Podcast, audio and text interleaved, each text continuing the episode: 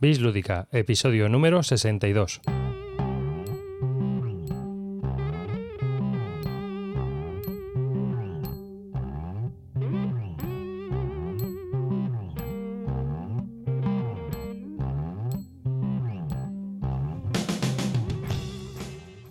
Hola y bienvenidos a un nuevo podcast de Bislúdica. En este episodio estoy pues con David Cartesios al otro lado de la línea de Skype. Muy buenas, Carte. Muy buenas a todos. Yo soy David Arribas y bueno, pues hoy los dos nos hemos juntado aquí pues para charlar un poco sobre los juegos de Cartesius. Vamos a ver que nos haga muy peñazo esto. bueno, los juegos de Cartesius porque David es más conocido en el mundillo de los juegos de mesa como Cartesius. Eh, ¿Qué tal, David? ¿Cómo, cómo lo llevas? Estoy un poco frustrado porque acabo de perder un backup de hace seis meses del, móvil, pero bien, gracias a David y esta charla se me va a olvidar enseguida. Eso esperemos, porque llevamos un rato hablando de móviles y de backups. Sí, así que, pero no nos hagáis preguntas ¿eh? en la lista de temas sobre esto, que aquí solo venimos a hablar de juegos de mesa, ¿no te parece? Efectivamente. Bueno, pues para empezar, me gustaría preguntarte un poco cómo empezaste tú en este mundillo de los juegos de mesa. Vamos a conocerte un poco mejor. Muy bien, pues eh, como la mayoría de todos, y siento no ser muy, muy original, pues fue con el Catán.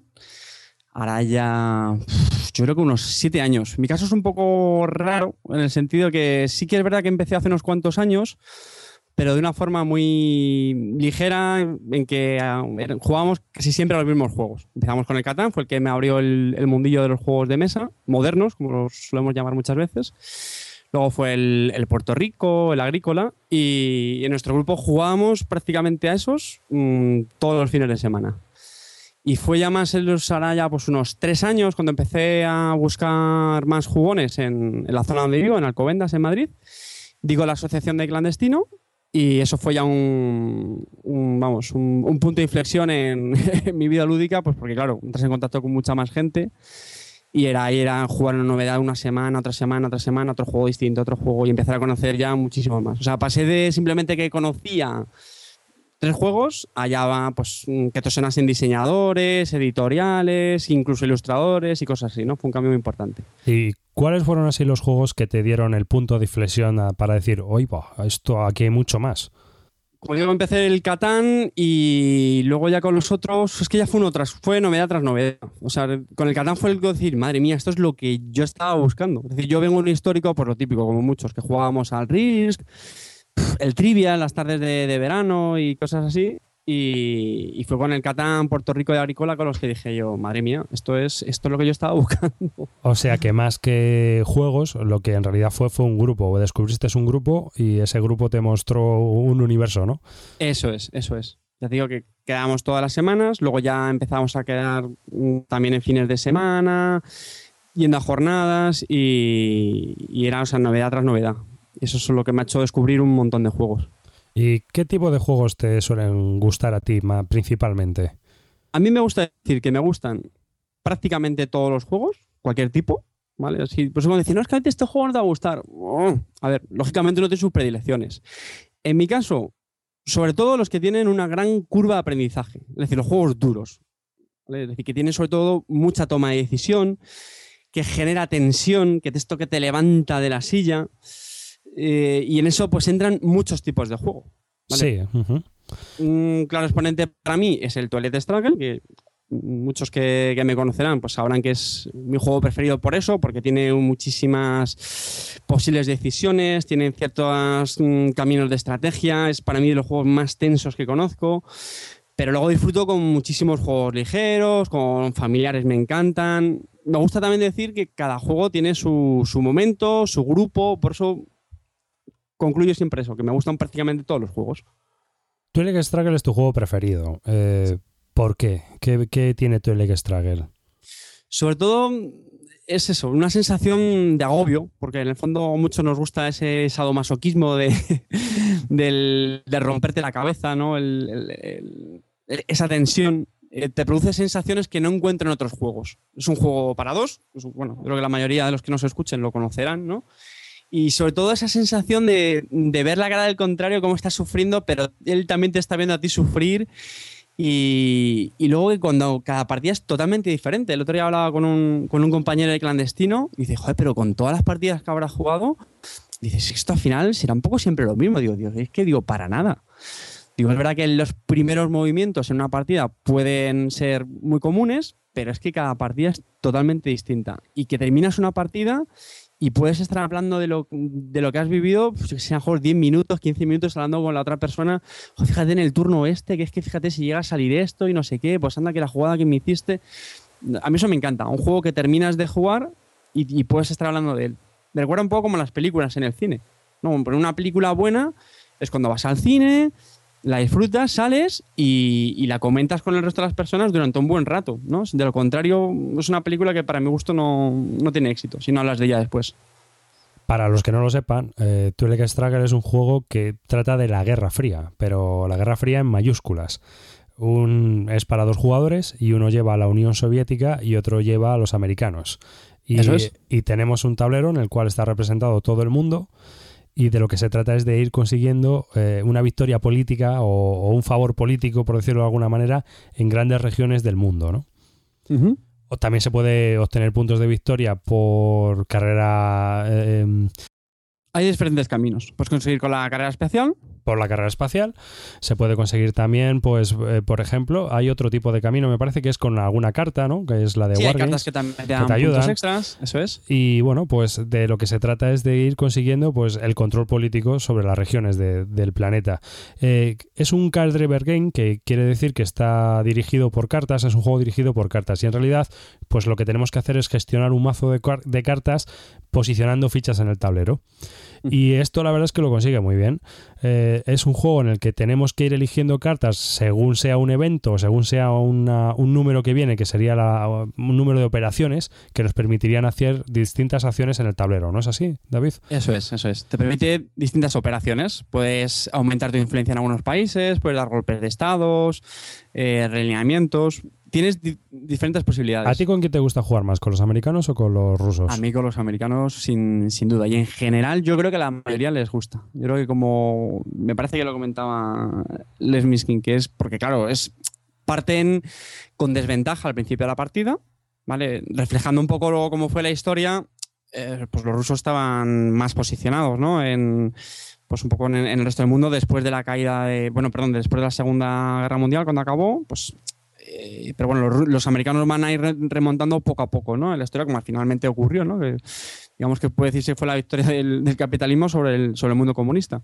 Este juego, que fue publicado originalmente en el 2005 por GMT, eh, es, se ha convertido en un juego de culto. Tan de culto que ha sido hasta producido también en España por la editorial de Vir, lo publicó este año y pues eh, hay un blog, La Carta China, donde tú también participas, ¿no es así? Como colaborador. Sí, el, blog lo creó Lev con motivo de la, edición, como muy bien, has dicho, de, de Y yo contribuí con algunos artículos. Incluso hicimos una, entrevista a los diseñadores, a, Jason Matthews y a Nanda Gupta, que la verdad es que fue una gran sorpresa que respondieran, oye, accedieran a hacer la entrevista. Y estuvo muy interesante, la verdad. Hombre, yo creo que en general los autores eh, de juegos de mesa eh, no tienen esa presión mediática que puedan tener a lo mejor como por ejemplo los escritores o algo así y yo creo que se, se puede permitir el lujo de, participar en más eventos, ¿no? Sí, yo creo que tenemos la suerte de que estamos en una afición que hay bastante proximidad, yo creo, con los editores, con los diseñadores, con los ilustradores, con otros, otros blogueros, autores de la, vamos, de la blogosfera y, y eso lo hace muy interesante. Y aparte de, este Twilight Struggle como juego de cartas, ¿tienes así otros juegos de cartas que tú digas, ah, pues este también está bien, me gusta? Mm, ¿Through the Ages podría considerarse de cartas? Mm, hombre, no es un card driver Kane Por eso digo. Mm. Luego hablamos eh, de Through the Ages. Bueno, uno, uno, que me estoy enganchando últimamente bastante, por culpa de, de Reich y, de Calvo, es al, al Combat Commander hicimos unas partidas hace poco y, está muy bien porque es un juego muy dinámico. Combat Commander, para los que no lo conozcan, que es un juego también muy, muy famoso y muy conocido, editado por, por GMT y del autor Chad Jensen, pues bueno, representan conflictos en es Segunda Guerra Mundial, ¿no? Sí. Y entre diferentes bandos, pues están los nazis, los rusos, los americanos, pero sobre todo están centrados en... Son como batallas de guerrilla, ¿no, David? No, son, son batallas tácticas. Pero vamos, que, o sea, que eh, no hay. Son, solo con infantería. Son batallas a muy pequeña escala, en la cual solo, solo, se enfrentan cuerpos de infantería. Pues a lo mejor estamos hablando de un pelotón contra un pelotón. Eh, todo el mundo que haya visto Hermanos de Sangre podrá recordar escenas de, de alguno de los episodios, pues cuando entran en Carentán o en, alguna en algún pequeño pueblo, pues imagínate que los americanos entran y están allí posicionados los, los paracaidistas alemanes. Pues es la lucha que se, de, de, la compañía que se enfrenta contra los defensores, o sea, alemanes, por ejemplo, ¿no? Es uno de, de los ejemplos que se pueden poner de, de, qué tipos de combates tácticos puede existir en, en, este Combat Commander. Es un juego que está dirigido por cartas o está gestionado por cartas, mm, no sabría muy bien cómo decirlo, cada uno tiene su mazo y todo, todo se hace con las cartas. Eh, no hay unas tiradas de dados, sino que hay unos dados impresos en las cartas y también. A mí como juego me parece muy bueno, ¿eh? A mí me gusta mucho, pues que es una buena iniciación para los que quieran meterse en el mundillo de los wargames. Es, es, es ágil en el sentido que no hay entre turnos, entre jugador y jugador. Mm, tiene bastante estrategia. Y luego, sobre todo, lo que tienen estos juegos eh, es que tienen muchísima rejugabilidad. Tú cuentas con diferentes escenarios pero yo creo que puedes plantear diferentes estrategias, formas de jugar. No, y aparte de que tiene un creador de escenarios que es impresionante. Sí, yo todavía no lo, no lo he visto a fondo, pero precisamente el otro día lo hablaba con, con Ray que me comentaba eso, que, que está muy bien. Para mí tiene una pega, ¿eh? Y es que este juego es muy buen juego, pero muy mala simulación. Mm, no sé si me he explicado, ¿no? Sí, eh, ahí es donde se notará más mi, mi lado Eurogame, que eso yo ahí todavía no. es decir, el juego eh, como juego es muy entretenido, muy divertido, te lo pasas muy bien, pero cuando estás jugando, si conoces un poco o has leído de qué va el rollo eh, de las tácticas de infantería y demás, pasan cosas raras, ¿no? Eh, sí, pues a, mí me, han pasado cosas raras jugando que yo digo, esto en la vida real, en la vida pasaría, porque es que, como me ha ocurrido, ¿no? Que, yo decía una vez que estaba matando rusos ahí en una carretera a campo abierto, salí con los alemanes, iba matando rusos tranquilamente porque los otros se habían roto la moral y pasan cosas raras, eh, los, los, daños eh, son muy ligeros, por decirlo de alguna manera, es muy difícil que te muera, matar a una unidad y en cambio hay veces que se te mueren solas por el resultado de una carta. O sea que eh, como simulación pues no es muy buena, pero como juego está, vamos, conseguidísimo y aparte de que es súper fácil de aprender. Sí, sobre todo eso. Y luego el reglamento está muy bien. De verdad que si hubiera que hacer un ranking de reglamentos, yo creo que este hombre, Chad Jensen, se lleva, se lleva la palma. Está muy bien. Este diseñador yo creo que hace los mejores reglamentos explicados que hay, ¿eh? Eh sí, es una cosa que no siempre se, se, valora, yo creo, ¿no? Siempre hablamos muchas veces de cuando nos inventamos las reglas y cometemos fallos y tal, y hasta qué punto también tiene que ver eso, ¿no? Que el, que el reglamento sea bueno, ¿no? Yo creo que nosotros sí lo valoramos. ¿eh? Yo creo que las reglas, lo que es la redacción de las reglas, cuando te encuentras con un juego que las reglas están mal redactadas, te estás acordando del diseñador, de la madre del diseñador y del hijo del diseñador, si, si tuviera. ¿eh? Porque, joder, hay veces que... Y yo creo que es una de las cosas más difíciles de, explicar. ¿eh? Sí, tiene una mente muy, muy bien ordenadita, yo creo. Oye, ¿y ¿te has probado el Find Informations, que es un otro juego del mismo diseñador? No, yo no lo he probado, pero realmente creo que eh, no cumple con las expectativas que yo esperaba de él, porque creo que eh, es un poco lento el desarrollo, o a mí me lo parece. No es tanto Madaka. Sino que las partidas se hacen un poco largas. Y a mí los juegos que... Creo que es uno de los fallos que tiene este diseñador, ¿eh? que todos los juegos los hace un poco largos. Porque si te das cuenta, dominan especies, también lo, se te alarga un montón la partida. Y el, el, Urban Sprawl es un montón de cuentas y es rápido, pero al final también es un poco largo, no sé. Sí, se puede ir unas cuantas horas también esa partida. El Fight Informations a mí desde un principio me pareció largo, pero largo. Yo no lo probé, lo probó Álvaro y Calvo, pero todo lo que me dijeron ellos fue que se tiraron un montón de horas para los primeros turnos y bueno, al final ya no me quedaron ganas de, darle un meneo, si te soy sincero. Y mis derroteros se fueron por, por el Panzer. pero vamos, eso ya es una, ya, es una cuestión también de, gustos eh, propios, ¿no? Pues nada, les preguntaremos. ¿Y de Wargames qué más? ¿Has probado alguno más? Así recientemente. Mm, no, eh, estaba pensando ahora, hoy eh, hemos sabido la, noticia de que va a editar The Beer, el Path of Glory. Y este es otro que también le tengo echado el ojo porque es también gestionado con, con cartas y me han hablado bastante de, bastante él. Este es un- uno de los clásicos, ¿no? Pass of Glory es el tercer juego, me parece que se fue el, el tercer Card Driver Game, o el cuarto. Creo que el cuarto, porque, a ver, mira, el primero fue We the People, que fue el que abrió Sí, toda, es. toda esta historia de los Card Driver Game, de los juegos dirigidos por cartas. El segundo fue Aníbal Roma contra Cartago, Sí, es otro clásico. que es eh, quizás, quizás el mejor Card Driver Game que se haya hecho jamás. ¿Vale? Este a mí me gustó, yo lo probé en una partida y, y me gustó esa mecánica, lo de la- las batallas, la verdad es que me pareció bastante, bastante curioso. Sí, aparte de que las está, eh, formaciones y eso. está diseñado por el que yo considero el que inicia de los Wargames, ¿no? que es el Mark Simonich, que habitualmente trabaja de ilustrador en GMT Games, pero de vez en cuando pues, nos descubre alguna joyita diseñada por él mismo y, y todos los juegos que tiene son buenísimos, pero buenísimos. ¿eh? O sea, hay unos cuantos diseñadores de Wargames que están muy, muy bien. Y este hombre eh, solo tiene una pega, que no es prolífico, ¿vale? Y que solo saca juegos de vez en cuando. El tercero creo que fue Successors, que es mm, un multi-card driver game, que es para cuatro jugadores, me parece, de tres a cuatro jugadores, que es sobre los sucesores de Alejandro Magno, las guerras de sucesión. Y luego eh, ya el siguiente fue el, For the People, ¿vale? Y ya Avalon Hill cascó y el For the People fue también republicado por, por GMT Games, o ya fue publicado por GMT Games, pero eh, el primero que sacó GMT Games fue el Path of Glory, el primer card driver game.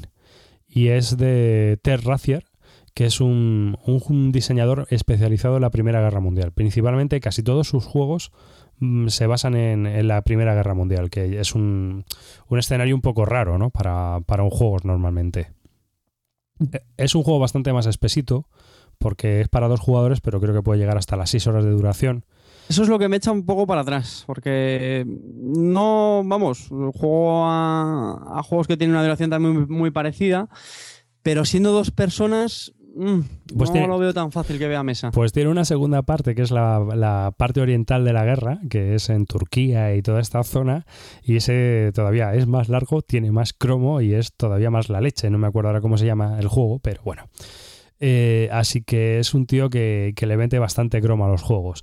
El Paso Glory tiene una pega y creo que es que los, los aliados tienen una ligera victoria. Entonces, normalmente en el- los torneos mundiales que se realizan en Estados Unidos, lo que hacen es que se subastan los bandos. Ajá. ¿Vale? Y entonces, eh, ¿cuántos puntos de victoria estás dispuesto a dar para llevarte a los aliados? Esos puntos de victoria se los lleva a los poderes centrales, el jugador que utilice los poderes centrales. Alemania, la triple entente y todo esto.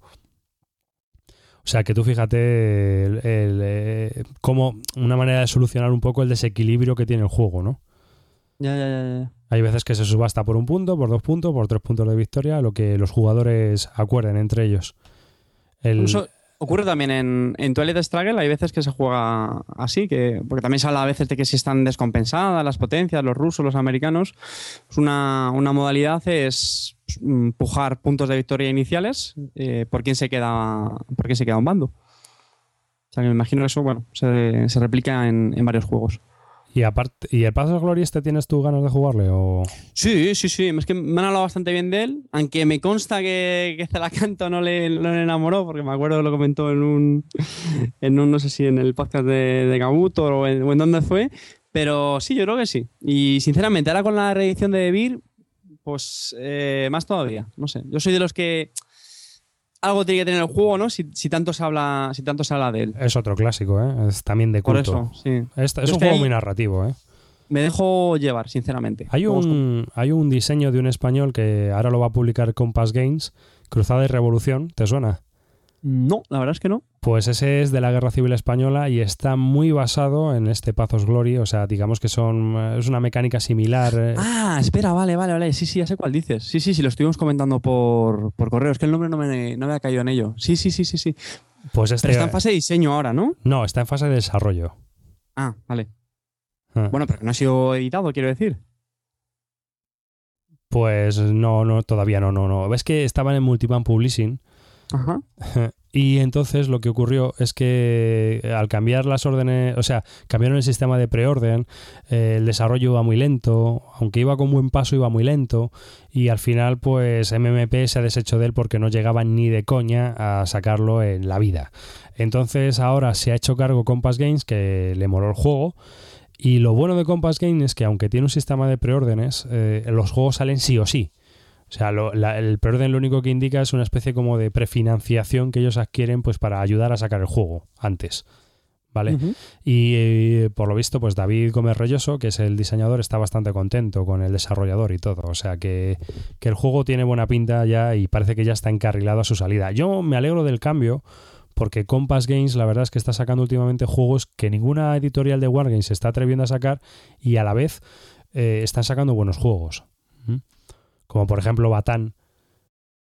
Batán. Sí, que es un juego que, que yo creo que fue rechazado por GMT y lo sacó Compass Game y yo creo que fue todo un triunfo, que es de la Segunda Guerra Mundial, pero en la zona de Asia. Aparte... Habrá que seguir en la pista. Sí, bueno, están ahí. Y aparte de más Games así, no tienes, ¿no? ¿no? No tienes así nada en el punto de mira. Mm, no. Porque yo sé que tu, amigo Jorge, que juega de vez en cuando con nosotros, sí que está llorando normalmente por algún card driver game más. Bueno, estaba pensando ahora, porque estaba revisando la lista de juegos que tengo ahí en el, en el punto de mira. El 1989, el Dawn of Freedom, ¿no? que, es, que es como, la, como una especie de continuación histórica ¿no? del Twilight Struggle que comentábamos antes. Este también lo tengo con mucho interés. Eh, incluso hay algunos que comentan que es mejor que Twilight Struggle, cosa que yo siempre me pongo en guardia cuando escucho eso, pero le, tengo interés. Dime, dime. Yo creo que a ti te iba a gustar bastante, vamos. A mí me parece que, es un juego que está muy bien hecho. Um, a mí el tema en sí no me llama mucho la atención. Eh, y bueno, pues creo, creo que aunque sea un buen juego, pues bueno, no, a mí no me, no me entusiasma para adquirirlo yo mismo, ¿no? Porque es un tema que, bueno, no me, no me llama la atención, chico, ¿no? ¿Qué le voy a hacer? Pero el juego como tal, yo he estado leyendo y creo que mm, soluciona bastantes problemas que a lo mejor podía tener Twilight Struggle y lo soluciona de una forma bastante elegante. Por lo menos por, lo que yo he visto, ¿eh? Sí, yo también he escuchado algo parecido a eso. Además, eh, uno de los. Creo que también son dos diseñadores en este juego y uno de ellos es también Jason Matthews, que lo fue del, del, Struggle. Entonces, hombre, sí cabe esperar pues, que haya aprovechado para limar algunas cosillas que no le gustaran del, Twilight. Pero, no sé. Estoy viendo ahora que tiene de rating. Ah, pues mira, 8.25. Estoy viendo que tiene la de, de rating de la, de la gente y. Bueno, pues no es, no es mal indicador, la verdad. No, no, no, no tiene mala pinta. No. la verdad es que no. Es un, es un buen indicador. Pero ya te digo que yo creo que, con el tiempo, eh, si es bueno, irá todavía mejorando. Y aparte de eso, voy a, voy a cambiar un poco de, rango. Nos vamos a ir a la fantasía y vamos a ir a esa guerra del anillo que has jugado bastantes veces ahí, que también es un juego bastante preferido por ti, ¿no? Sí, la verdad es que me gusta bastante. El, vamos, el tema del Señor de los Anillos me gusta desde hace muchos años. De hecho, pues tengo un, histórico bastante común a la, gente en este mundillo, ¿no? Pues de, jugar al rol, el Señor de los Anillos, el Dungeons and Dragons y, y bueno, pues todas estas obras. Y, claro, cuando estaba hablando con mi el tema de la guerra del anillo surgió porque mi hermano pues también juego con él de vez en cuando y él me decía, joder, que era un juego de, figuritas aquí, de, pegarse leches, tirar dados, que... Y, me metí en la BGG, miré el ranking de, temáticos y claro, me parece que en aquel entonces yo creo que sí, el, el número uno, la guerra del anillo. Y, nada, pues a partir de ahí empecé a, investigar, pero me llevé el chasco de que en ese momento pues no estaba, ya no quedaban copias, ¿no? Fue la primera edición esta famosa que, se acabó. Y, nada, estuve esperando con, pues como un año y pico hasta que saliese la, segunda edición y, bueno, muy, muy contento. A mí me gusta mucho. En general me gustan los juegos asimétricos, pues también como ocurre con el Toilet Struggle. Mm, donde puedas tener diferentes, diferentes estrategias y en este caso que tiene mucho, no sé, tiene mucho, mucho tema. Jugarlo es muy bonito porque, claro, tienes un, tablero con todas las miniaturas. A mí me gusta mucho, sinceramente. Está el cuarto en, la li- en el ranking de temáticos y el, Ah, pues sexto, el sexto la segunda edición. El primero es el Magenite. Ah, ajá. Y el segundo, el War of the Ring, perdón. Es que no lo había visto porque la caja es distinta, claro. Hasta la primera edición, la segundo guerra- a lo mejor. no, No, la Guerra del Anillo, la edición de coleccionista. Esa edición que salió por un pastizal. Sí, sí, sí. He tenido la suerte de verla y. Hombre, es bastante impresionante. ¿Pero cuánto Las- costaba esa? Me parece, ¿300 euros? O Creo que sí, creo que sí. Mm, Costó una verdadera pasta porque venía un montón de miniaturas y en plan de lujo todo y todo muy, muy bonito y muy colocado, pero todo una verdad- un verdadero dineral. Te tenía que gustar mucho el juego, yo creo, ¿no? Para, para ir a Sí. por él. Pero sí, sí, sí. aún así se agotó, ¿eh? Sí, sí, sí, sí, sí. Sabemos que en este mundillo hay, hay gente para todo. La Guerra del Anillo también es un juego para dos jugadores. En él, pues eh, lo que tenemos que hacer, uno lleva a, a los pueblos libres, ¿no? Y otro lleva a Sauron y compañía. Es sobre el Señor de los Anillos, obviamente, y, y, pues es un conflicto, ¿no? Entre, entre las dos, los dos poderes, por decirlo de alguna manera. Ah, Cuéntanos un poco cómo va para que la- lo sepa la gente. Tú que has jugado Sí. mogollón de partidas, por lo que veo aquí. Un. Bueno, bueno, no, este no son tantas. Son. ¿Qué rondará? Las 10, ¿no? Me parece más o menos. Sí, por ahí. Entre, una, entre una y otra edición, las 10, sí. Y bueno, pues bien has comentado, un, un jugador lleva los pueblos libres, pues Frodo, la compañía, y, y otro, pues los ejércitos de la sombra, ¿no? Pues eh, los ejércitos de Isengard, los hombres del este, del sur. Y a mí me gusta mucho porque, de nuevo, tiene ingredientes que comentaba antes del, del Toilet Struggle, donde tienes una toma de decisión, en mi opinión, bastante rica. La mecánica fundamental del juego es que los jugadores tiran un- unos dados ¿vale? Y eh, pues en cada cara del dado hay una acción. Una te permite a lo mejor mover ejércitos, atacar, reclutar tropas, eh, jugar cartas. Y, y de nuevo, son de estos juegos de dados que, en mi opinión, no tienen ese factor azar que otros tienen. Ento- Entonces, mm, tienes que pensar muchas veces si con este dado haces una cosa, haces otra. Y, y mi opinión tiene bastante épica. Lo mismo, lo que comentaba el Toilet Struggle, que acaba una partida y comentas ciertos momentos de lo que ha pasado, un asedio que hiciste en un bastión, un ataque que- épico, que te salió una buena tirada o muy mala. Eso al final eh, contribuyen a que, juegues partidas que recuerdes. Y a mí eso me parece fundamental. Pero una cosa que nos pasa a muchos jugadores y que suele pasar a, pues a los Euro, Eurogames, ¿no? los juegos más, de, más alemanes de estrategia, que no te transmiten esa épica, yo pienso. A mí me gustan mucho también por eso, porque tienen tomas de decisiones, estrategias, son duros, pero les falta esa épica que yo creo que tienen ciertos juegos, pues como la del Anillo y el, y el Toilet Struggle, tienen, tienen más épica. Porque tienen un tema asociado que está, eh, digamos, es, forma parte de su estructura.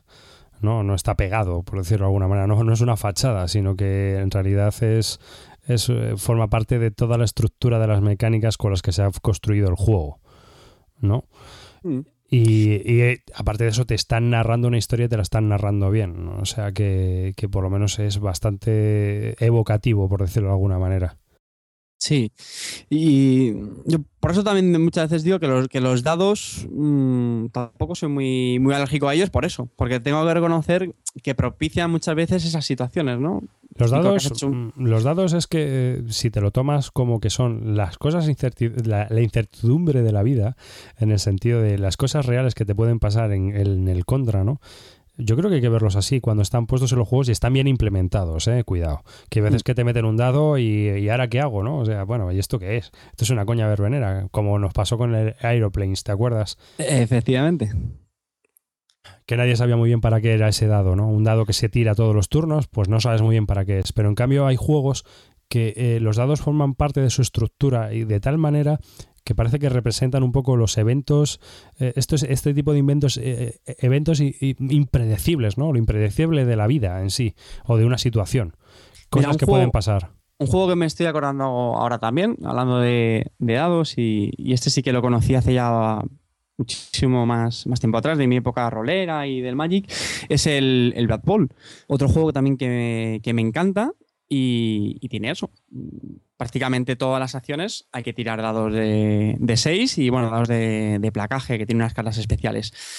Y, y es verdad que te pueden jugar una, una- mala pasada, horrible, esto de voy a hacer esta acción, solo fallo con un 1. Uno, me cago en la leche. Bueno, no pasa nada, puedo repetir, repetir la tirada. Otro uno, pero bueno.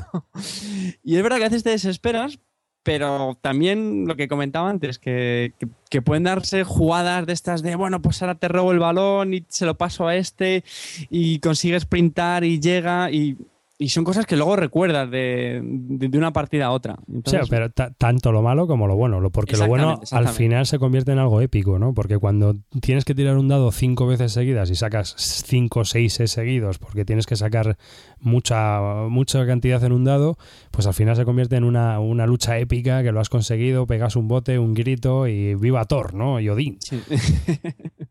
Y eso lo recuerdas, vamos, eso es como la partida esta del hobby del que inicia que echamos nosotros, que todavía recuerdo yo cuando Álvaro sacó los 10 hachas seguidos de, una tirada, ¿no? Necesitaba 10 y dijo, como esos. y, ahí salieron y se mostraron, ¿no? En todo, todo su esplendor. Y claro, la gente nos levantamos y aplaudimos. ¡Bien! Pues, eh, ¿Cómo no te vas a levantar y vas a aplaudir ante tamaña? Eh, eh, pues eso, tanta suerte, ¿no? Ahí. Eso, eso, pues en otros juegos, pues no, no pasa. Nada, en otros juegos nada. Es, ah, mira, saca, mira, pues sacas la carta y hago esto y entonces consigo lo otro. Bueno, pues también está. Para todos los gustos ahí. Y hablando, pues mira, cambiando de palo, cambiando de palo algo más sesudo y más, más trabajado, ¿no? Que veo aquí, eh, el Antiquity. ¿Qué te pareció a ti el Antiquity? ¿Me estás espiando el, perfil? Sí, hombre, claro, es que si no, no tengo. Pero eso lo hice también con Álvaro. Yo veo los juegos que habéis jugado, los juegos que tenéis y todo eso, y voy haciendo preguntas sobre lo que creo que es interesante, por lo menos para mí. A mí, a mí, como buen freaking, me gusta registrar bastante información en, mi perfil de la BGG. Registro las partidas, las notas, pongo algunos comentarios a veces. Bueno, al tema. Antiquity, pues me parece en general, de forma muy resumida, un muy buen juego. Lo tengo puesto sobre un 8 y medio, ¿puede ser? No lo sé. Por ahí tiene que estar. Me parece un muy buen juego. ¿Por qué? Por lo que comentaba antes. Porque creo que primero tiene diferentes caminos de la estrategia. Para que no conozca, Antiquity es un juego que está ambientado, parece que es la época renacentista. ¿no? renacentista.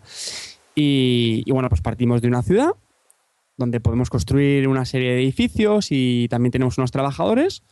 Pues un poco lo típico, ¿no? Asignamos los trabajadores a los edificios para que hagan una serie de funciones o los podemos mandar también a eh, terrenos para recolectar eh, diferentes recursos. Coger madera, podemos eh, recolectar en, pues en, los campos de trigo, ovejas o, minas de, hierro o, de oro y bueno, diferentes recursos. el tablero es muy curioso porque es modular, son como unos hexágonos muy grandes que a su vez están formados por muchos hexágonos chiquititos, ¿no? Y eso también le da mucha rejugabilidad, porque los hexágonos además tienen terreno pintado por las dos caras y eso me, gusta mucho del, juego. Y es, es, bastante exigente, es un juego que, que te puedes quedar eliminado si no, si no gestionas bien eh, pues un poco los recursos, porque hay otros factores como es la, contaminación que generan las ciudades y hay que, hay que, limpiarla, tienes que alimentar a, tu población y pues todo eso tienes que vigilarlo, ¿no? Es un juego exigente. Lo que menos me gusta quizá es que al principio puede ser un poco solitario, ¿vale? Aunque es verdad que hay condiciones de victoria que tienen que ver con los otros jugadores y que puede ser un pelín largo, yo creo. La última partida que jugamos, que fue además con, con Cortatu, con Calvo y con Jorge, fue a cuatro jugadores, evidentemente. Y ostras, no sé si tardamos como tres horas y media, cuatro, y al final ya era un poco como, bueno, pero todavía no ha conseguido nadie la, condición de victoria. Y ahí sí que se hizo un, poco largo, un poco. pero me gusta mucho ese juego. Normalmente los juegos de esta gente se suelen hacer largos, ¿eh? desde mi punto de vista. Bueno, y los componentes también decir que son muy peculiares. Sí, es, son raros. no, es, no es a lo que estamos acostumbrados, pero ni en el lado americano ni en el lado alemán. Esto es un poco... Tiene como un grafismo muy... No, sé si llamarlo ilustraciones, porque la verdad es que ilustraciones ilustraciones tampoco es que tenga muchas como tales, pero son muy, muy peculiares. En realidad, yo siempre he pensado que estos juegos de Splotter Spellen, que es la editorial que los publica, son como juegos de ordenador traspasados a juegos de mesa.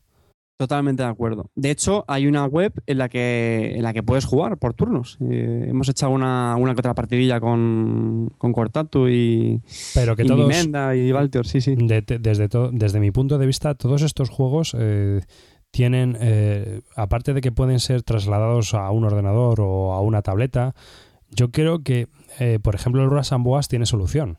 El Rush Boas es de hacer rutas, ¿no? Sí.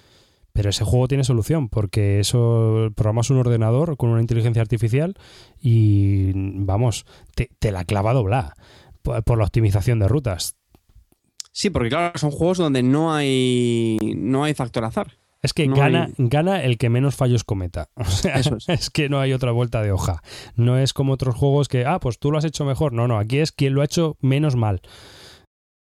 Sí, sí, ha sabido optimizarlo. Yo, yo lo veo así, eh, vamos, o sea que. Y, y todos los que he probado hasta ahora, ¿no? O sea, y el otro día que estaban hablando de Indonesia en el foro de Bislúdica, yo decía, madre mía, si es más de lo mismo. Pero mi, mi Indonesia me pareció distinto a los que conozco. Yo creo- si mal no recuerdo, yo que he jugado a Antiquity, Roach and Boats, Indonesia. No sé si me estoy dejando alguno de, de esta Es- gente. Tienes al Duck Dealer, No, al no, Griff Incorporated.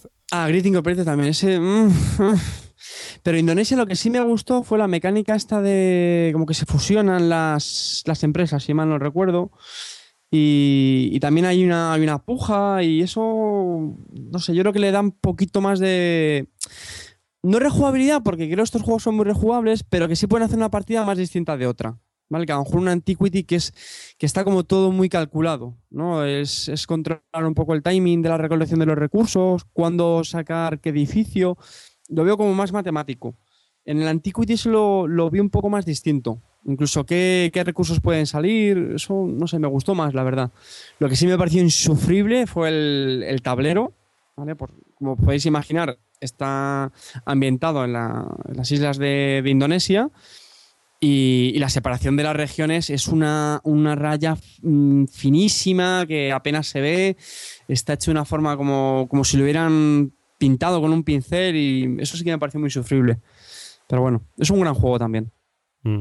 Bueno, pues a tener en cuenta. Aparte de esos, ¿qué juegos de los que has jugado tú últimamente este año 2012 recomendarías así para decir, oye, pues he jugado a esto y me ha gustado una barbaridad?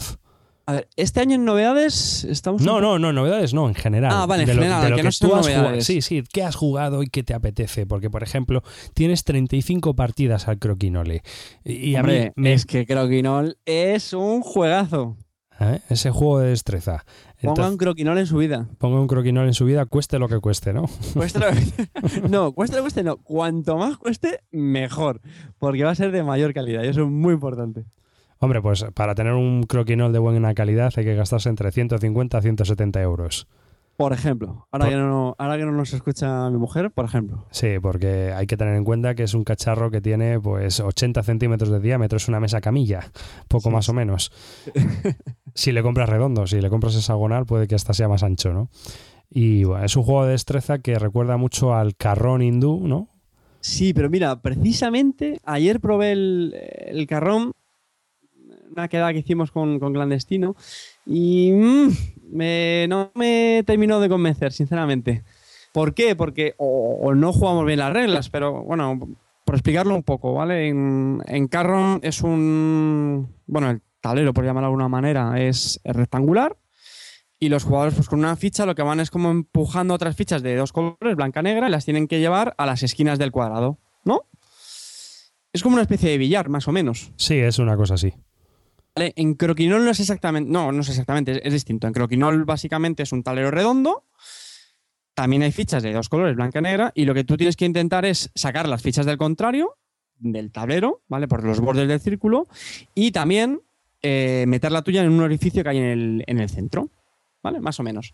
Entonces, lo que no me gustó mucho del carro es que eh, se acaba cuando metes todas las fichas del contrario, si lo entendí bien. Ojo, que a lo mejor, no, no, no me quedé con esa parte de las reglas. Entonces, ¿qué pasa? Que mi sensación fue como si no tienes mucha pericia, sobre todo al principio, cuando estás jugando con gente que no sabe, pues claro, estás ahí tirando, tirando, tirando. Uy, que no la doy. Ay, que no la meto. Ahora me la sacan. Ahora, ay, que se queda a punto de meterse. Entonces, no sé, se hace un poco larga la partida. En Croquinol, cada jugador tiene unas fichas fijas y cuando ya han tirado todas las fichas, se hace una puntuación de cómo han quedado, si han quedado más, más en el centro o no, y ya está, se puntúa y fuera. Y eso hace el juego un poco más, no sé, más dinámico, yo creo, y hay más, más intención echando las fichas del otro, es más fácil eh, echarlas. Entonces, no sé, me pareció más, más vivo. Creo. No sé si David, ¿tú has jugado a los dos? Sí, yo he jugado a los dos. ¿Y es más o menos, mm, tienes tú esa sensación o no la, Ah, o no la compartes? A mí el carro me parece también muy interesante, ¿eh? Sí, sí, el hecho es que la gente igual también lo pone muy bien de estos juegos clásicos que... Es más, hay gente que le prefiere al croquinol, porque es más directo. o sea, el croquinol está muy bien, es un juegazo, eh, se puede jugar a dos, tres o cuatro jugadores y es un juego canadiense inventado en, la, en, pues en el siglo XIX, a mediados aproximadamente, 1860 o por ahí. Caray. Y de lo que se trata es de eso, de dejar tus fichas lo más cerca del centro, en el centro posible, y sacarlas del contrario a ostiones. ¿no? O sea, como las chapas. Tú pegas el golpetazo y atizas. Mola mucho porque si has jugado a las chapas, que todos nosotros hemos jugado a las chapas de pequeños, pues los castañados son impresionantes, ¿verdad? Hombre, A que a quién no le gusta jugar a las chapas. Eh, y en el carrón te pasa un poco lo mismo. Hay que pegarle unos leñazos a la ficha esa del centro para sacarla de los demás que no veas. Mm, están muy bien los dos. Yo creo que son, aparte de que son juegos, mm, y tú lo habrás probado también en tus carnes, que cualquiera que no sea jugador se queda flipado y se engancha la partida.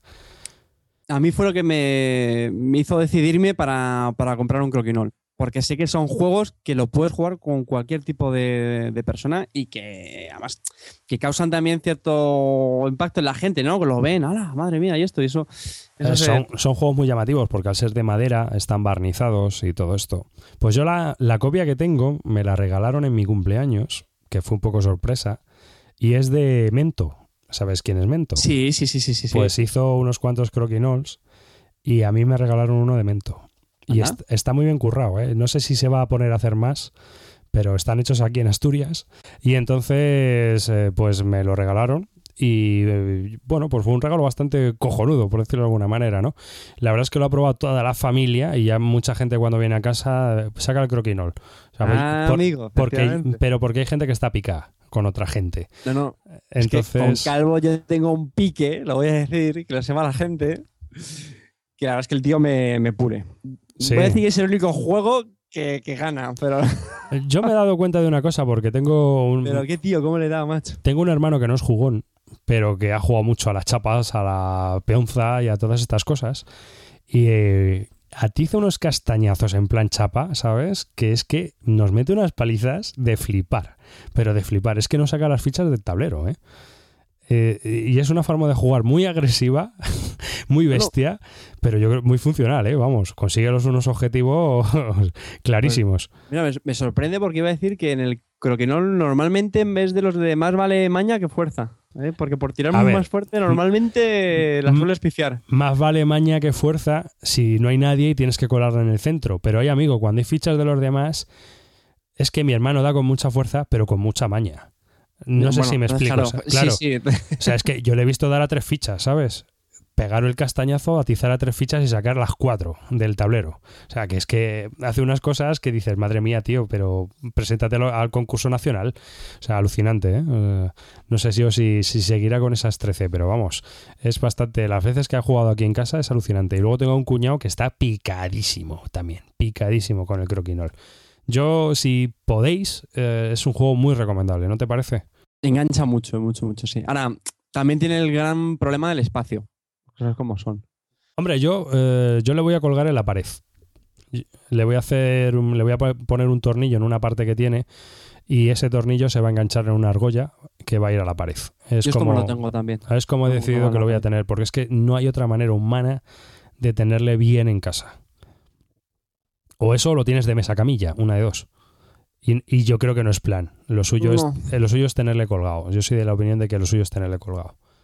Sí, hombre, te, te queda bonito ahí en el, en el salón puesto. La gente cuando llega te pregunta qué, herramienta de tortura es esta. El otro día me dijeron eso.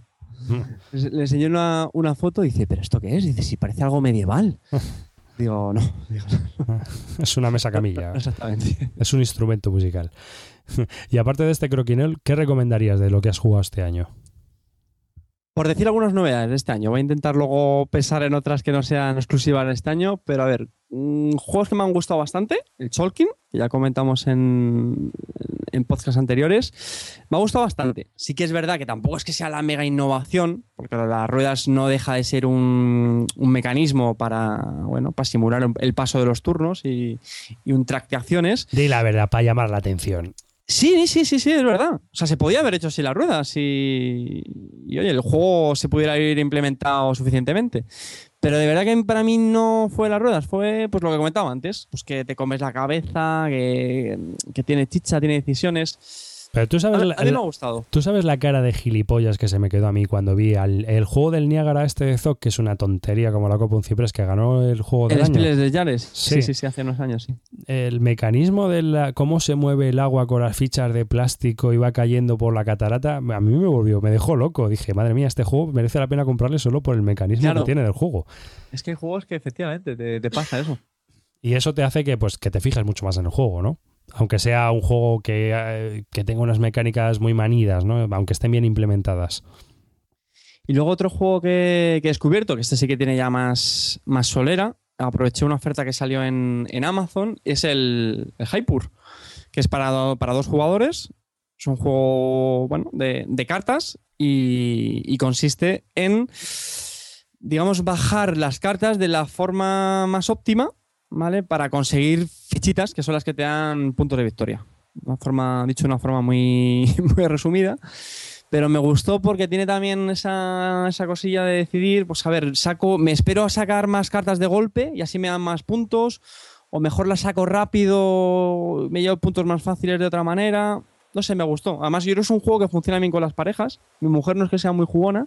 Y, este, por ejemplo, le ha gustado bastante. Yo juego mucho con Mónica Jaipur.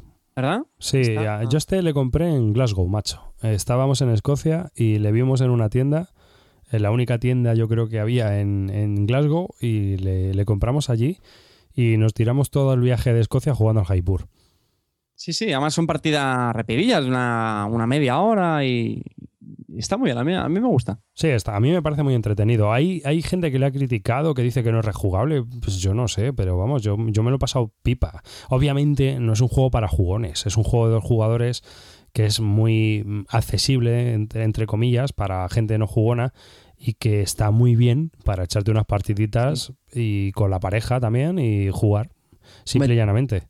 Te puede ocurrir que si echas ya no sé cuántas partidas seguidas, pues lógicamente ya te, saturas un poco, pero para cogerlo muy de vez en bueno, muy de vez en cuando, sí, de, un tiempo a un tiempo, yo creo que, funciona muy bien y muy buen precio. Pues sí, porque sale por unos 20 euros, ¿verdad? Bueno, a mí es que me costó 12, creo, 12, 13. También es verdad que era una oferta muy especial en Amazon, pero creo que sí, que el precio normal ronda por ahí, por ahí.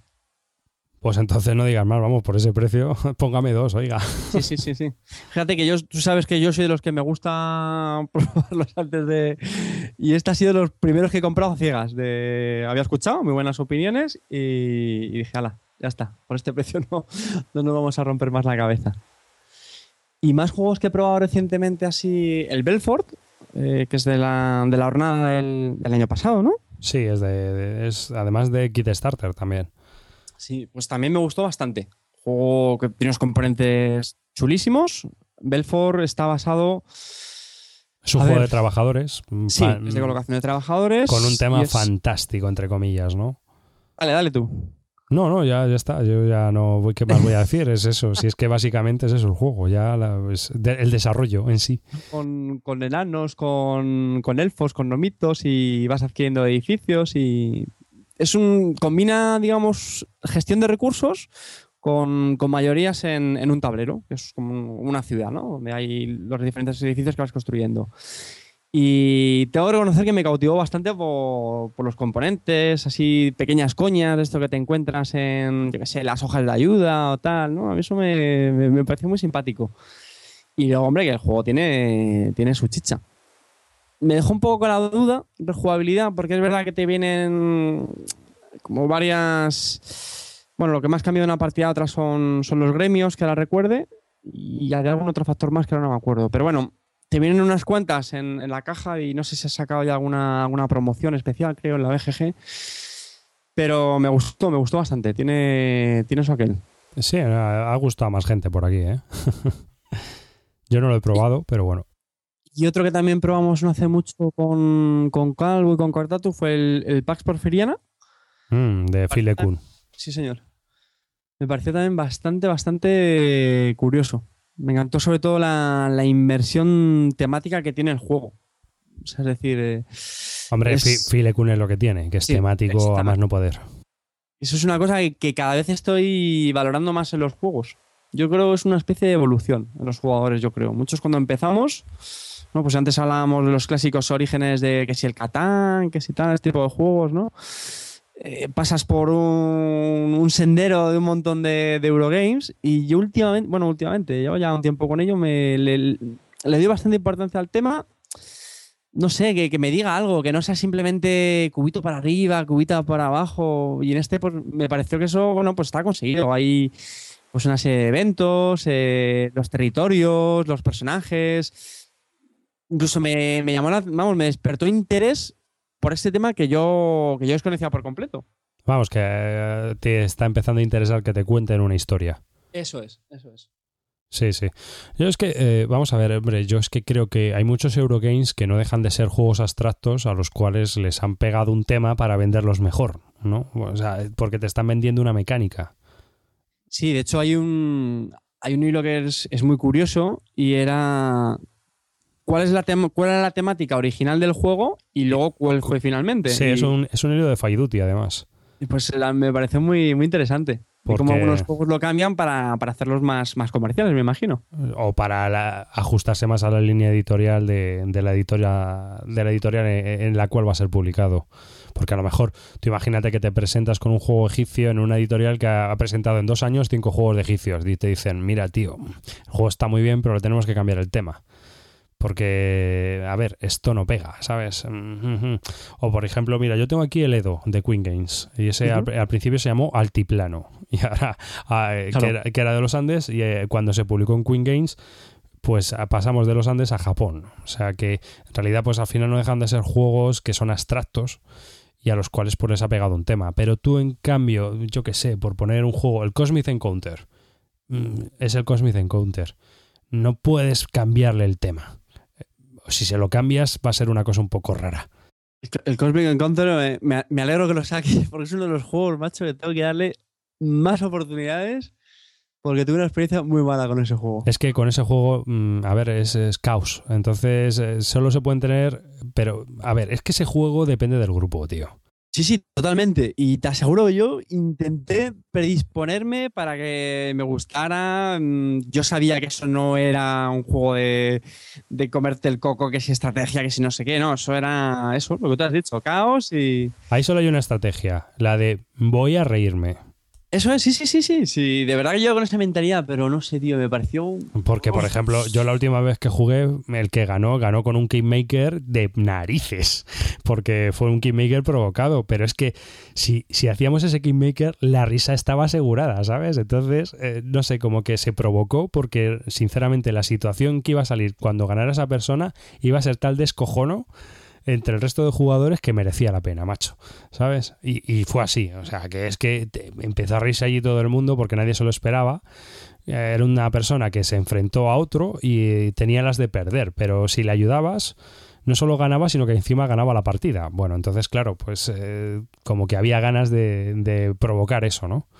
Sí, sí. Yo que roza el party este juego, ¿no? Yo, yo creo. Sí, puede ser, puede ser, la verdad es que sí. Es un juego que tiene tres reglas y luego todo los restos del componente de- del juego son para romper esas tres reglas. O sea que es una especie de flux, pero en versión tablero.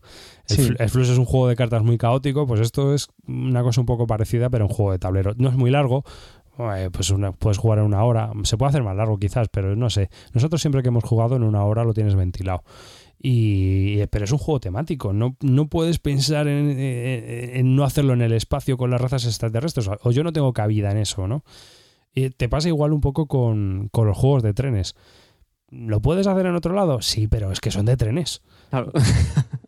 En cambio, eh, tú tienes un juego de, de mover cubitos como el Cuba y te da igual que sea Cuba, que Angola, que Congo o que Sudáfrica. Porque al final le cambias el paisaje y pones lo mismo y es mover los cubos para arriba o para abajo, o no. Yo lo veo Es, así. es lo que comentábamos antes con, el, con la temática de los, de los juegos. Sí, sí, sí, en eso estábamos. ¿Algo más así para recomendar? Venga, por mencionar uno, para hacer justicia a lo que decía antes de que me gustan todo tipo de juegos, el Ensalada de Cucarachas, que lo estaba viendo ahora, que además lo jugamos todos, todos juntos, el equipo de, de Lúdica, y, me estaba acordando ahora, que lo pasamos muy bien con este. También le tenía muchas ganas porque son de estos que igual, ¿no? Que escuchas, que, son muy divertidos y tal. Y yo creo que se dio una buena sesión porque yo me, atasqué muchísimo, me acuerdo en un par de rondas, que si las ensaladas, los tomates, las lechugas y, nos reímos bastante en esa sesión, si te acuerdas. Yo me reí más con el del póker. El del póker también estuvo muy gracioso. El del póker estuvo muy gracioso, pero estos juegos es que son muy graciosos en general y son juegos, pues mira, han hablado mucho de ellos tanto en el tablero como en días de juego, los dos podcasts. Gurney es que los tiene como muy bien valorados, ¿no? También. Y la verdad es que sí, es que es normal, porque son juegos que te permiten jugar con un montón de gente que no... con jugadores y con no jugadores. Porque como son juegos que de lo que van es de que cometas un fallo semántico al hablar, ¿no? Eso es. Puede jugar cualquiera, puede jugar hasta tu abuela y, te los puedes llevar a cualquier sitio y puede jugar todo el mundo y, eso pues te da una flexibilidad brutal en fiestas y saraos. Y no solo eso, sino que para terminar una sesión de juego que haya sido dura o lo que sea, te echas una, una ensalada de cucarachas y encima te ríes, pero cosa mala.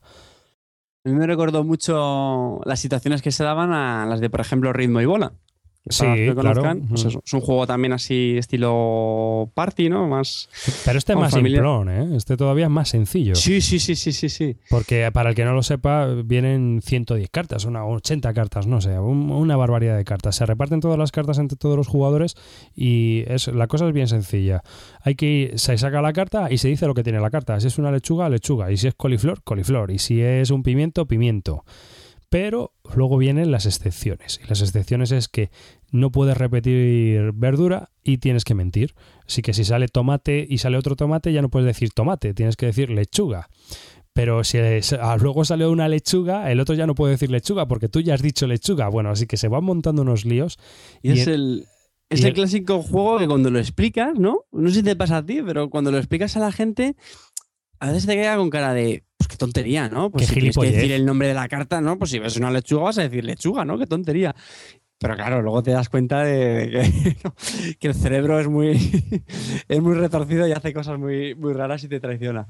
Y es muy divertido. Sí, porque si dices E, la cagas. Si te has equivocado al decir la palabra, la cagas. Si tardas mucho, la cagas. Y al final te llevas todas las cartas que hay en el centro. Y el que se queda sin cartas es el que gana, así que pues está clarísimo. La risa está asegurada en este tipo de juegos. Y tienen un montón. Este Jan Simez, que es el diseñador, tiene un montón de este tipo de juegos. El último es el de manos arriba, me parece, Hansat. Que ah, ese, todavía no lo he visto. Sí, sí, lo comentaba Gurney en. Pero también tiene buena pinta, porque ese es con gestos. También tiene que ser la traca. Mm. Y aparte de. Bueno, hemos hablado de juegos. Eh, háblame de Through the Ages, macho, que has jugado también un montón de partidas y ha salido ahora en español. Yo creo que, ¿no? Ese le tienes que recomendar, ¿no? Ese Totalmente, totalmente. Ese está en mi, mi top, vamos, sin, ninguna duda. Me parece un auténtico juegazo. No es tan 10 como el, a lo mejor el otros como el de Struggle y tal, porque sí que es verdad que a veces mm, tiene un efecto suerte y ojo con lo que voy a decir con esto, ¿eh? porque es un juego, vamos, donde una persona que sepa jugar te va a ganar el noventa y tantas veces, vamos, el tanto por ciento de las veces. Pero sí que es verdad que hay veces que, los eventos se pueden de alguna manera o las tácticas que robes. Mm, y eso a veces reconozco que me frustra un poco, porque es un juego tan para jugones, es tan duro, tan, tan exigente, que hay veces que se da esto que te deja un poco como, mm", pero es un, es un señor juegazo. A mí no me gusta nada. Yo lo sé, yo lo sé, te odio por eso, te odio por eso. Ódiame, ódiame, pero no me gusta nada. Para, para los que no conozcan, Through the Ages la traducción me diría decir algo así como a través de las eras. Es un juego de civilizaciones, aunque realmente es abstracto en el sentido de que no es un juego de civilizaciones como el de, como el de Sid Meier, o el, que tiene editado Edge o, algunos otros. Es decir, por ejemplo, no hay mapa, no hay. Es decir, cada juego representa una civilización, empieza con unas tecnologías muy básicas pues tiene tecnologías, eh, una que es militar para hacer guerreros, otra es para, adquirir ciencia, y con esa ciencia se descubren otras tecnologías que van saliendo a lo largo de la partida. Entonces representa un poco el, paso del tiempo, ¿no? De el, lógicamente, el, título del juego, que cada vez son más, más optimizadas las, las tecnologías, las acciones. Y, y huevo adelante, yo me repito, ahora a mí me, alucina porque tiene una cantidad de decisiones que, que puedes tomar impresionante y también mucha tensión. Es un juego con mucha tensión porque cada civilización tiene una fuerza militar y como te quedes atrás, amigo, te van a llover palos, pero, pero bien. Primer problema del juego. Pero no es un problema. No, es un problema. tienes que tener en cuenta. Tú te quedas atrás y ya eres el gilipollas para toda la partida, ¿sabes? Es que, ah, mira, mira, voy a ver cómo ganan los demás porque yo ya no pinto una mierda. A ver, ¿tiene efecto bola de nieve? No, tiene efecto líder. O sea, como alguien se adelante, olvídate. Pero mm, sí, aunque ojo, ¿eh? en, partidas de más de dos jugadores, tres, cuatro, Ojo, porque yo he visto mucho que, claro, los otros jugadores mm, se alían, porque además el juego permite hacer pactos, que no es que sean determinantes, pero sí que se nota. ¿eh? A mí muchas veces yo iba primero y, lo notas, pues porque mm, se ayudan los otros, te dan los palos a ti o te fastidian las cartas que a ti te vienen bien. Mm, y ojo con eso, ¿eh? porque hay veces que puede mitigar el que uno se desmarque, se desmarque mucho. No, no llamas mucho la atención. Y luego, eh, para mí, bueno, a mí lo que menos quizás me guste, bueno, el efecto líder me echa mucho para atrás, ¿vale? Pero luego es que eh, si, si, habéis jugado al juego de Civilization, este juego es muy parecido, pero quita la computadora y tú eres el tonto que hace todas las cuentas. Y básicamente es lo que haces durante toda la partida, hacer las cuentas que tenía que hacer el ordenador. Yo en la BGG leí una vez una frase de, de un, usuario sobre el juego, que la verdad es que me, gustó bastante, en, una reseña me parece, y venía a decir algo así como, mm, Through es un juego ideal para contables. Sí, no, es que es total. Y ojo, porque no de estos juegos muy matemáticos como por ejemplo la alta tensión, el automóvil, ¿no? que estás muchas veces ahí y 7 más 1, 8 y me llevo 3 y entonces tal. No, pero sí que es verdad que muchas veces tienes que estar eh, dos recursos y no sé qué, y si era cojo con dos de ciencia, el siguiente turno entonces tal. Pero bueno, eres un escriba mesopotámico, ¿sabes? Aquí estás haciendo cuentas en las tablillas de arcilla para llevar a cuenta lo que puedes hacer y lo que no puedes hacer. ¿Sabes? Y entonces, si, llegas a tanto, puedes hacer tanto, y si no llegas a tanto, no puedes hacer tal. Eh, a mí es lo que me, Quizás es lo que más me casque, ¿eh? no lo sé del juego. no, fíjate, a mí más que eso, en, mesa, más que eso, lo que menos me gusta del juego es el entreturno que tiene. Es, bastante grande. También por lo que comentamos, porque tiene muchas, tienes muchas opciones. Ya no es que puedas decir entre varias cosas, que puedes hacer muchas cosas. No, y que tienes que hacer las cuentas para ver cuál es la más óptima. Y que hay veces incluso que pasa, eh, estás jugando y entonces con este ahora, con, ahora construyo esto y ahora hago lo otro ahí va, no, espérate, que es que entonces, claro, si hago esto, no hago lo otro que yo quería hacer y esto es importantísimo. Y es como, ala, venga, hacer el turno otra vez. Que bueno, allá puede ser más rígido, ¿no? Con, con las acciones de los jugadores pero sí que entre que le toca a uno y otro jugador mm, puedes estar un ratito esperando. Y eso a veces desespera un poquillo, la verdad.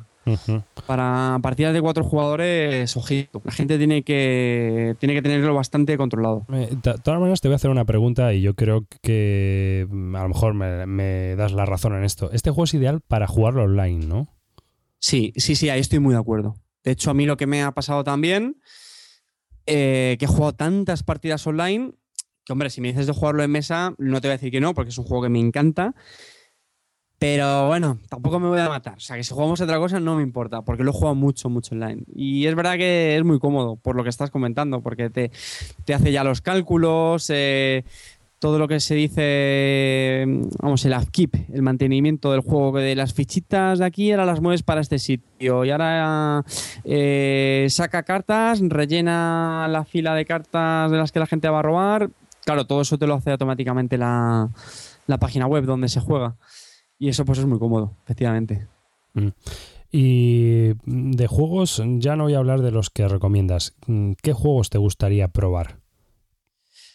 Ahora mismo de novedades, me encantaría. No, de novedades ah, o en general, vamos, no, no, no tienen por qué ser novedades. ¿Qué juegos te gustaría probar? Juegos que no has probado, juegos que has oído hablar y que dices, ah, pues me gustaría probar este juego del que no he oído hablar. Pues Del que no. he- Bueno, del que no, no perdón, hablar. perdón, me, me he liado yo. Eh, juegos de, de los que has oído hablar, pero que no has probado, perdona. Pues mira, tengo. Vamos, tengo la esperanza de jugar un High Frontier con Cortatu, que sé que le, que le gusta bastante y, y creo que de esos ju- juegos también comentábamos antes que tiene que ser una experiencia. Que te pueda gustar o no al final de la partida, eso ya no lo sé, pero. Pero ese le tengo ganas. Lo que sí te voy a decir es que da igual quién gane al final de la partida. Claro, que- pero a mí eso me gusta. En ese, en ese juego lo que cuenta es el viaje. Efectivamente, pero a mí me, me- me encantan esos juegos que es que, dices, que me da igual, es que me lo he pasado tan bien y, y me pasa también con el Toilet Struggle. O sea, es igual, hay partidas que las pierdes incluso a veces tontamente, lo que sea, pero es que dices, joder, qué partida me he echado. Y más que estoy viendo, bueno, el, el Dimager, que creo que es un, un- vamos, me, me avergüenza un poco que un clásico como este todavía no lo haya probado. Hombre, Conflict of... Dime, dime, perdón. Es normal, es un filler de 5 horas, tío, pues no es... O sea, lo puedes sacar, pero no habitualmente, ¿no? O sea, pa- para terminarla, venga, 5 horas más. Ala, vamos a ir. Ay, Y además que la, temática me, me llama muchísimo. Para los que no lo conozcan, Dimager es, está ambientado en, en las elecciones en, en Alemania. Hablamos un poco con Cortatu de- del Diemager Ah, es verdad, también. sí, sí, sí, sí, lo escuché. Que además que decía que tenía muchas ganas de volver a jugarlo, así que mira, ya. Sí, sí, es de la manipulación política del pueblo totalmente. Es de lo que va, realmente es de lo que va, de cómo, cómo nos venden la moto para sacar diputados. Conflict of Heroes es otro juego que lo tengo ahí en, en el radar con el tema este de la reedición que ha hecho, que ha hecho De Beer. También me gustaría. No tú, lo conoces, ¿no? Sí, Conflict of Heroes es un juego táctico. A mí mm, personalmente me gusta más que... mm, Vamos a ver. eh, teniendo en cuenta que hay distintos juegos tácticos eh, de ligeros, por decirlo de alguna manera, porque el gran juego táctico por antonomasia es el avance de Squad Leader o eh, el, el otro que hay del Tobruk. Pero si nos vamos un poco a los ligeros, a los que son más accesibles y se pueden jugar en, en- en unas horas, tienes el Local Load, tienes el Conflict of Heroes, tienes el Combat Commander, ¿no? Alguno más así. Band Brothers también, que ha sacado la, la gente de Worthington Games. Pero este Conflict of Heroes, a mí personalmente, eh, me parece más evocativo y mejor juego que el Combat Commander. ¿Vale? Bueno, mira, eso suena muy interesante. ¿Por qué? Mm, También depende del tipo de jugador que seas, porque eh, yo soy un jugador más agresivo por mi historial de Wargames en miniaturas, donde se va mucho al turrón, ¿no? Entonces, eh, de lo que se trata es de ver sangre. O sea, yo si inicio una batalla no es para pium, pium, pium, pium, pum, pum. No, no, era tío. O sea, granadaca y a, la melee y, y sangre por todos los lados, ¿no? O sea, se- mu- muertos y destrucción y moral destruida y gente corriendo. Pues eh, Conflict of Heroes sí te lo permite. Es un juego donde se, se actúa por impulsos, por decirlo de alguna manera, con acciones. Cada, cada bando tiene un número de acciones y aparte de eso cada unidad tiene unas acciones determinadas. Entonces también depende de las condiciones del escenario, eso va cambiando durante la partida. Puede ser más o menos orgánico. Y la verdad es que el que normalmente ataca va bastante apretado. ¿eh? O sea, va bastante apretado porque tiene los turnos muy limitados. Y entonces tiene que, tiene que eh, apretar para adelante y empujar, porque si no, no llega. Y eso es bueno porque te provoca un montón de situaciones a veces muy agresivas, ¿no? Si tú tienes seis turnos y ves que no llegas, pues tienes que tirar y arriesgarte. Al final dices, es que si no me arriesgo, pierdo. Y si arriesgo, pierdo, pues bueno, pues venga, vamos a arriesgar porque es la única manera que tengo de, de conseguir el escenario, ¿no? En este también se juegan eso, en diferentes escenarios, ¿no? Sí, sí, tiene un montón de escenarios. Eh, luego hay una. Sacaron, han sacado escenarios eh, como cajas, ¿no? Porque aquí ha salido el primero, el Awakening the Bear, el, el oso despierta, me parece, ¿no? Sí, eso es. Y bueno, pues es la primera parte de la guerra en el este, que fue bastante más o menos ligerita, en el sentido de que no hay grandes tanques ni grandes unidades, pero que sí que hubo muchos combates tácticos. Y lo bueno de los combates tácticos, aunque Rusia perdiera esa parte de la guerra, es que el combate táctico lo puede ganar cualquiera. Como son pequeños combates, eh, pueden ganar los rusos o pueden ganar a los alemanes. No, no va a influenciar en el conflicto global, ¿no? Y eso pues está muy bien. Y luego tienes más escenarios, eh, luego tienes la segunda parte de la guerra en el este, eh, con muchos más tanques y demás, aunque ese dice todo el mundo que está un poco descompensado en cuanto a escenarios. Los escenarios no son todo lo buenos que deberían ser. Pero el resto de, de módulos que yo he estado investigando mm, lo ponen, vamos, el juego que mm, genial, una barbaridad. Y el que mejor ponen, fíjate tú, que a mí no me llama la atención nada ese tipo de escenario, es el de Polonia. Ese para mucha gente es el mejor de la serie. Bueno, el, pues, el de la invasión de Polonia. recomendado entonces. Ya te digo. Sí, no, para mí es un juego. mm, Yo le doy un punto más que al Combat Commander. Eh, Bueno, pero sí es un pasito más a lo mejor, ¿no? Una vez ya que estás más No, familiar- no, no, ¿O no. Son Están, a- están al mismo nivel de dificultad. Lo que pasa es que eh, la mentalidad o, di- digamos, la forma de aproximarse a las mecánicas del juego son totalmente distintas. En uno es una gestión de, de cartas y es un juego, y este intenta simular más lo que es la batalla táctica. No lo consigue al 100%, obviamente, pero sí que consigue que tú tengas una tensión eh, debida al fuego enemigo y no a ver qué carta saco ahora. Mm, No sé si me explico. Sí, sí, sí, sí. ¿Entiendes? Entonces, tú estás temiendo, eh, en uno temes las reacciones del enemigo y en otro estás temiendo el mazo de cartas que a ver qué te sale. Mm, es la historia, ¿no? Estás más preocupado por, por la gestión de las cartas que otra cosa. Aquí es más a saco, más sangre y más todo. Y otro juego que también le tengo bastantes ganas es el, el Bridging Queen. Ah, el Es- Virgin Queen, otro Car Driver Game. Sí, sí, sí, justo que hablábamos antes al, al principio del podcast de este tipo de juegos, pues, pues también, que es un- podríamos decir que es una reimplementación del Stand. Bueno, no, no, no, un- no, no, no, no es no una, es el mismo es una ¿no? continuación. Una continuación. Es una continuación, realmente es una continuación donde mm, solucionan bastantes problemas que tenía Gear, ahí están. Y yo creo eh, que se le hacen un poco más accesible. Yo creo que Gear y Stan era eh, gratuitamente complejo, por decirlo de alguna manera ligerita. ¿no? Eh, son juegos renacentistas, cada uno llevamos una potencia del renacimiento y nos enfrentamos en un conflicto casi global, por decirlo de alguna manera, porque nos estamos enfrentando hasta las colonias, por lo menos en el Virgin Queen. Yo creo que la forma más, más amena de acercarse a estos juegos y conocerlos es primero jugar un escenario cortito que viene. Ah, ¿este te viene con un escenario corto? Sí, este viene con un escenario que yo me- empiezas como a mitad del, del sarao y eso te permite aprender las reglas y decir, bueno, pues si nos gusta, otro día quedamos y nos atizamos desde el principio. Más que, más que nada porque seguramente que haya eh, bandos que necesiten ser más agresivos desde el principio y si el jugador que los lleva no lo sabe, se puede encontrar toda la partida descolgado. Pues eso es un punto a favor, porque en mi opinión, uno de los problemas del Stand es eso, que para empezar, mm, eh, para mí me parece obligatorio que sea con una persona que lo tenga bastante dominado el juego. Si no, te puede ver muy perdido. Estoy hablando un poco desde el punto de vista de que me he leído artículos, ¿eh? no, no me he leído las reglas, o sea que puedo que esté equivocado, pero creo que hay un, escenario, dos escenarios, en los cuales digamos que como que son para eh, arrancar un poco a mitad de la partida y ver de qué va la vaina y entonces, o si no tienes tiempo y tienes unas pocas horas nada más, pues atizarle ahí al juego y ver si, si consigues tus objetivos.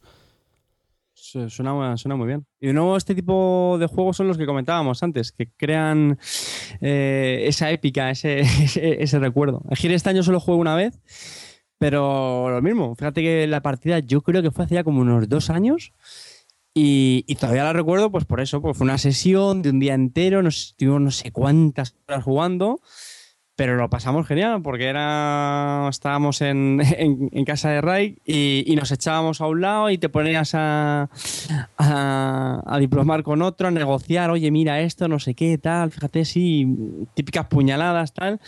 Y por un lado pensábamos, "Jo, pues la verdad es que si, si lo piensas fríamente, igual alguien se ofende, pero es casi un risk vitaminado. Entre comillas, ¿vale? Esto que se, que se entienda con, con cariño. Pero, pero todo eso que envuelve la negociación con la gente, el- la historia, los eventos de las cartas, joder, esto es- está muy bien y hace que el juego te, absorba. O sea, te pasas a lo mejor una partida, la sesión no sé si fue como unas 12 horas, no te exagero. O sea, empezamos desde por la mañana y acabamos a las tantas de la mañana. Y, y eso son partidas que las, que las recuerdas. Y por eso este Virgin Queen lo tengo, lo tengo también en el punto de mira. Este, la verdad es que la caja es enorme, ¿eh? Ya me imagino. Lo- Virgin Queen. Es, lo es único grande, malo- grande. Pues eso, que son juegos que a lo mejor besa, pf, yo qué sé, o sea, una vez al año o una cosa así. Cuando Hombre, consigues eh, engañar a otros. de- Depende del grupo, porque a lo mejor hay grupos que sí que lo sacan más a menudo, ¿no? Pero vamos, yo creo que esto te pasa un poco, este tipo de juegos, mm, yo creo que si los quieres amortizar en el sentido de que eh, puedas conocerlos y disfrutarlos, tienes que jugarlos un par de veces al año por lo menos para que eh, cuando juegues recuerdes de qué va la vaina y, y no te pierdas demasiado. Mm, Soy de esa opinión, vamos. Es como el Britannia que había que jugarle varias veces el mismo grupo para coger el truquillo y demás. Pues esto te pasa un poco igual. Son juegos complejos, eh, muy exigentes, con muchas decisiones, muchas excepciones en las reglas. Y que si el protestante tal hace tal y pascual en el caso de que en el año no sé cuántos del turno tal se cumpla tal condición, pues al final como la primera se te va a olvidar. ¿Me entiendes? Sí, sí, tienes que ir ahí con la chuleta. Y tienes que ir al final, pues eso, leyéndote la chuleta y después de la primera partida repasándote ver las reglas y luego por correo, oye, que mira, hicimos todo esto mal.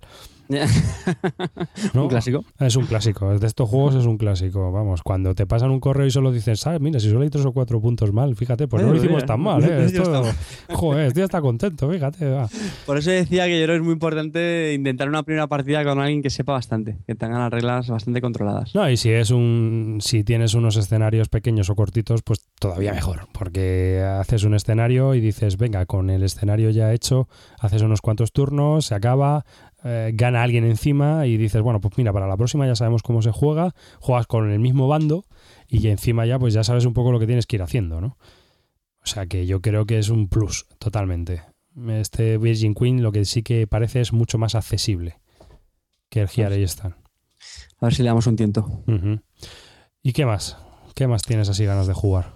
Ganas de jugar también el. Tu wishlist. Sí, está. eh, He perdido. Ah, tenía la, la pestaña abierta.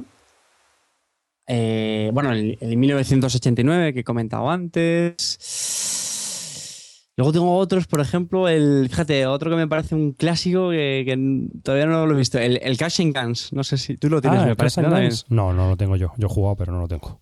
Pues es otro de estos familiares así coñeros, ¿no? Yo creo que también la gente eh, se lo suele pasar bastante bien y todavía no lo he probado. Le tengo también ganillas a esto. A mí es que lo de hacer el chorra ahí con las pistolas apuntando a la gente, a mí eso no me da, no me da mucho corte. Así Es que, muy eh, divertido. No, esto es divertido porque esto es. eh, bueno, todo el mundo que haya visto Reservoir Dogs sabe las escenas estas de todos los gasters apuntándose con las pistolas, ¿no? Lo que, Eso es, eso es. no, no lo llaman tiroteo mexicano o duelo mexicano o algo así, en realidad, a esta historia. Pues de lo que se trata es de que, pues eso, somos unos ladrones, hemos robado un botín y cuando vamos a hacer la repartición, lo típico de que todo el mundo saca el arma y apunta a otro, pues esto es lo que pasa en el juego. Y a ver quién se lleva parte, más parte del botín que los demás.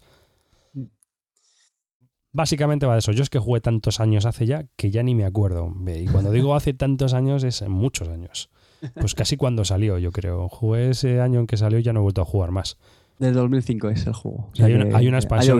Hay una expansión que es la, la UCI, que es una UCI de, de espuma, que te, porque las armas son de espuma y es, te viene ahí la UCI en la bolsita y todo. Está chulo. La, la metralleta. Sí, hombre, esto es para no jugones, porque para los jugones no creo yo que pium pium pum pum, ¿no? Como estábamos antes diciendo, no creo yo, no lo veo yo mucho. No, al final eso, cada, cada juego tiene su momento. Sí, no, obviamente, y su grupo.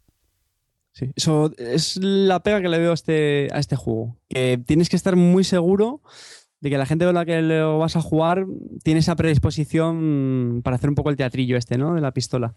Tres copas predisponen a cualquiera para hacer lo que haga falta, hombre. Eso, mira, eso lo suelo decir con el Dixit, que es otro juego que me encanta. Posiblemente es mi, mi juego así familiar que más me gusta. Porque las risas que me echa con la familia y con amigos son, son impagables. Y cuando lo, cuando lo vamos, lo, lo- se lo enseño a, a gente que no lo ha probado, ¿no? Que, no, que no es del mundillo, por así decirlo, lo que sí les suelo decir, "La verdad es que este con, dos tres copillas antes eh, gana mucho más. ¿eh? Que no es que queramos hacer aquí una apología de, de la bebida, ¿Cómo que no? pero bueno, hay, hay, hay que, hay que reconocer que, oye, pues a veces cuando se toma una copilla y se chispa uno, pues le, le salen más, más gracias con las cartas, yo pienso. Ya te digo. Bueno, pues con esto yo creo que nos hemos hecho una muy buena idea de qué es lo que te gusta y qué, asue- y qué sueles jugar, ¿no? Yo, yo creo que ya hemos aburrido mucho al personal. que pues bueno, pues, pues hasta aquí este, esta pequeña entrevista, o entre comillas, tertulia, charla lúdica que hemos tenido David y David. Los Sí, dos señor. tocayos. los dos tocayos de Bill Lúdica, para conocer un poco mejor a Carte y sus gustos de juegos de mesa. Espero que esto sirva para que cuando él hable de un juego digáis, ah, pues mira, va ma- muy de mi palo o, o no me gusta nada los juegos de este chico. ¿No? Y entonces, pues eso nos ayudará a todos a conocernos mejor y no solo eso, sino a saber qué juegos nos gustan a cada uno. ¿No te parece? Efe- Efectivamente. Pues nada, muchas gracias por escucharnos, muchas gracias por estar ahí escuchando este episodio de Bislúdica y sin más nos despedimos en este que os habla, David Arribas, y hasta el próximo programa. Un saludo de Cartesius y esperamos que os lo hayáis pasado bien. Muy bien, muchas gracias, hasta pronto.